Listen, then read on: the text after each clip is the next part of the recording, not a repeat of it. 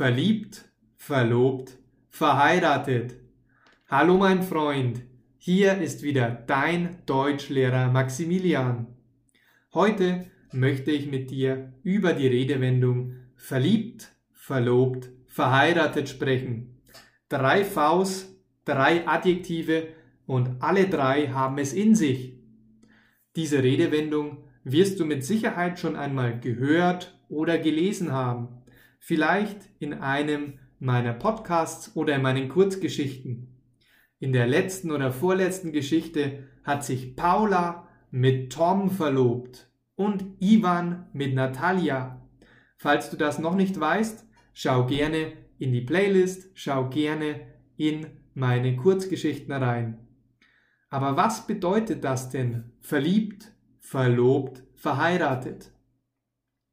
Im Deutschen gehen wir noch ganz konservativ davon aus, dass Paare, dass zwei Menschen, die sich gern haben, diesen natürlichen Prozess durchlaufen. Das heißt, man lernt sich kennen, dann verliebt man sich. Ich liebe den Partner. Ich öffne mich dem Partner. Ich kann sagen, ich liebe dich. Ich bin verliebt in dich. Die nächste Stufe, da wird es dann schon immer, immer ernster, ist dann die Verlobung.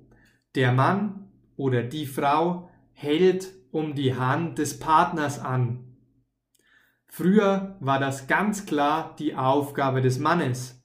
Der Mann musste sich einen Ring vorher schon aussuchen, einen Ring kaufen und den passenden Moment finden, dann auf die Knie gehen und seine Geliebte fragen, willst du mich heiraten?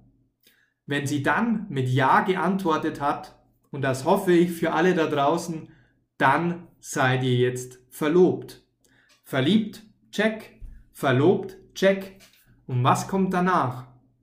Ja, danach kommt wohl einer der schönsten Tage im Leben der vielen Paare da draußen. Und zwar die Hochzeit. Und bei der Hochzeit heiratet man oder heiratet ihr. Das bedeutet, wir können auch das Heiraten abhaken. Verliebt, verlobt, verheiratet. Jetzt weißt du, was diese deutsche Redewendung bedeutet und kannst mir gerne in die Kommentare schreiben, ob du aktuell verliebt, verlobt oder verheiratet bist. Danke, schön, dass du dabei warst und bis zum nächsten Mal. Dein Maximilian.